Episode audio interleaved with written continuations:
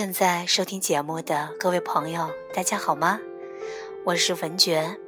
欢迎您收听文觉的电台节目《喜悦遇上富足》。今天我们聊一聊有关于假性亲密关系，到底什么是假性亲密关系呢？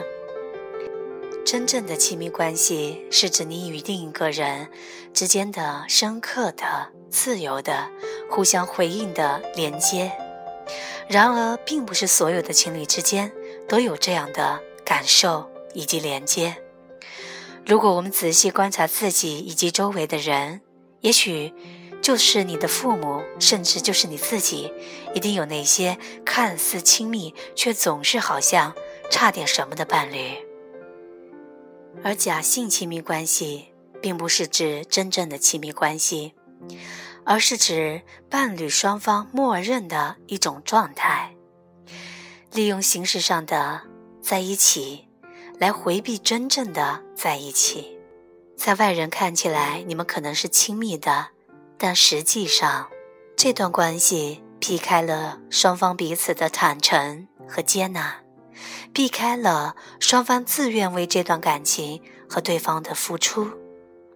它是双方不自觉的。精心构建起来的连接，是伴侣双方的共谋。真正的亲密关系代表着相互关心、彼此共情以及情感的付出，但这些是需要承担情感投入的风险的。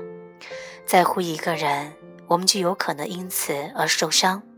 假性亲密关系就是为了应对这样的风险而出现。我们怀着对失控的恐惧，所以不敢投入，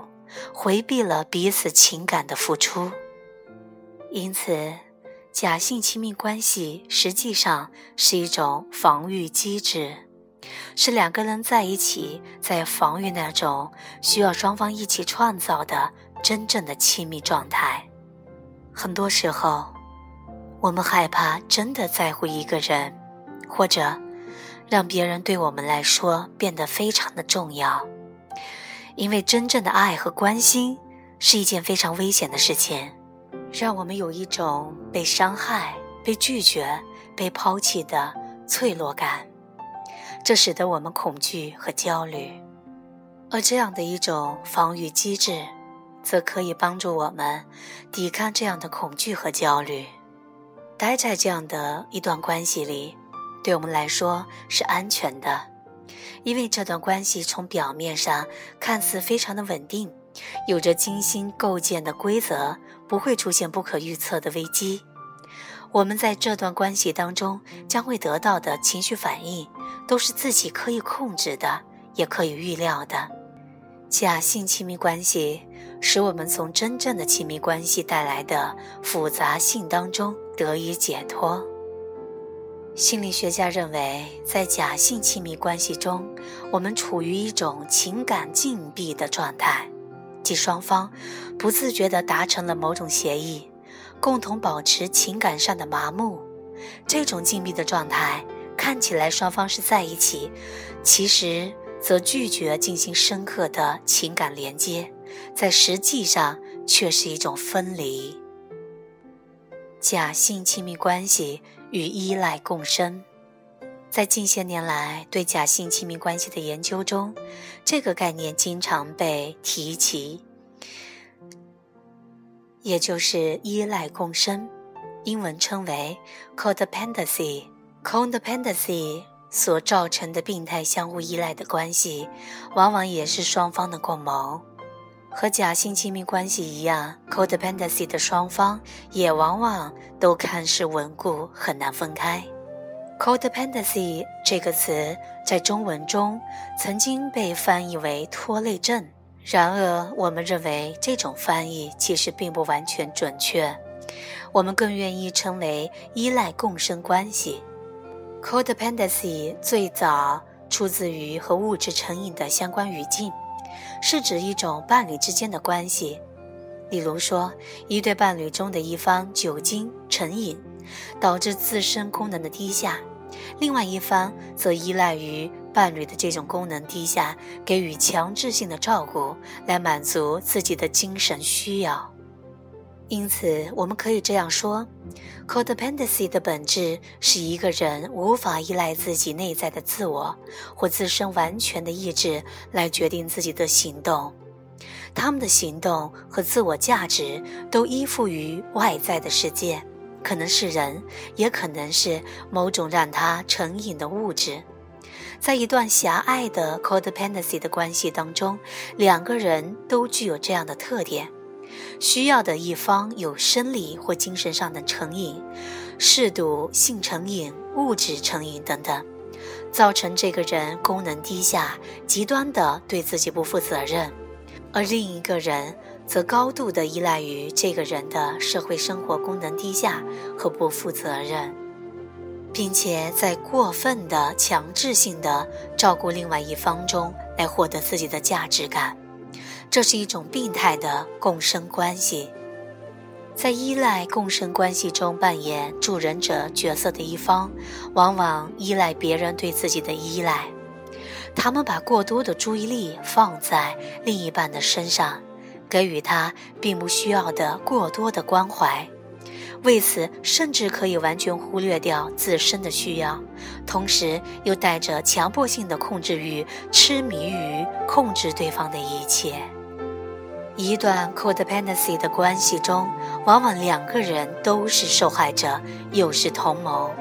一方依赖对方，另外一方则依赖对方对自己的依赖。在这段共生的关系中，两个人往往都会感到痛苦，也能够感受到他们在做有害的事情。助人者能感受到自己真正的需求被忽视，还会给自己打上弱者、受害者的标签。但实际上，这种关系也是他们自己所寻求的。Codependency 关系中的人，其实也是秘密地达成了互惠的共谋。这一点和假性亲密关系是有非常类似的地方。不过，假性亲密关系的双方并不觉得自己是受害者，实际上他们是同盟者。他们携手建立了降低焦虑的机制，避免和对方分享真实的感受，尽管这种机制会使关系变得冷漠和令人窒息。他们觉得这种联盟对双方都是有好处的，而避免使自己面对那些真实的失落感。他们不会轻易地对自己的伴侣放手，不肯结束亲密关系，但这并不是因为情感上的亲密或者有着深刻的承诺，而是因为这种关系帮助他们防御了真的在乎一个人所可能导致的风险和焦虑。从两种关系的性质上来看。Codependency 是一种可以识别的和确认的有害的个体病态心理，不管是成瘾者还是助人者，双方都有病态心理。而假性亲密关系则只是关系当中的一种，虽然也必然有它的负面作用，却不一定是病态的。那么接下来我们将要分享的是，到底是什么？导致了假性的亲密关系，可能原因有很多，其中最常见的一种是，我们都是从人生早期的关系当中去定义什么是爱。有些孩子的父母本身就是一种假性亲密关系，他们从来不主动、不自发的互相表达爱意，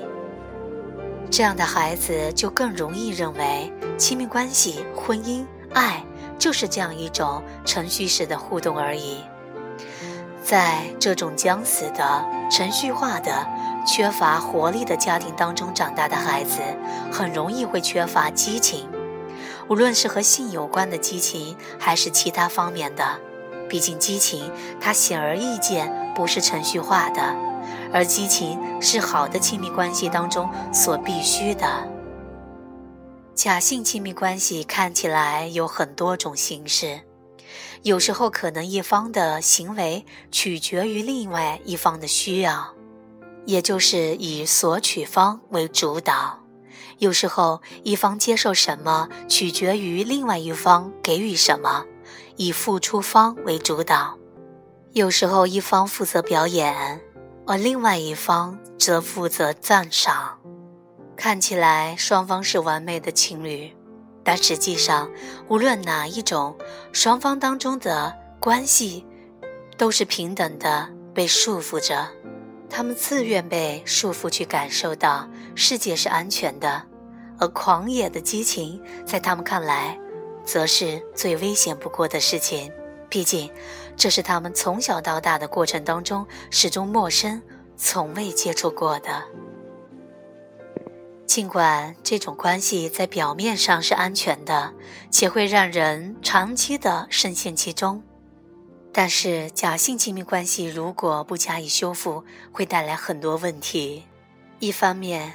假性亲密关系中的人可能从儿时起就没有真正的感受过彼此互相接纳和理解的深度连接，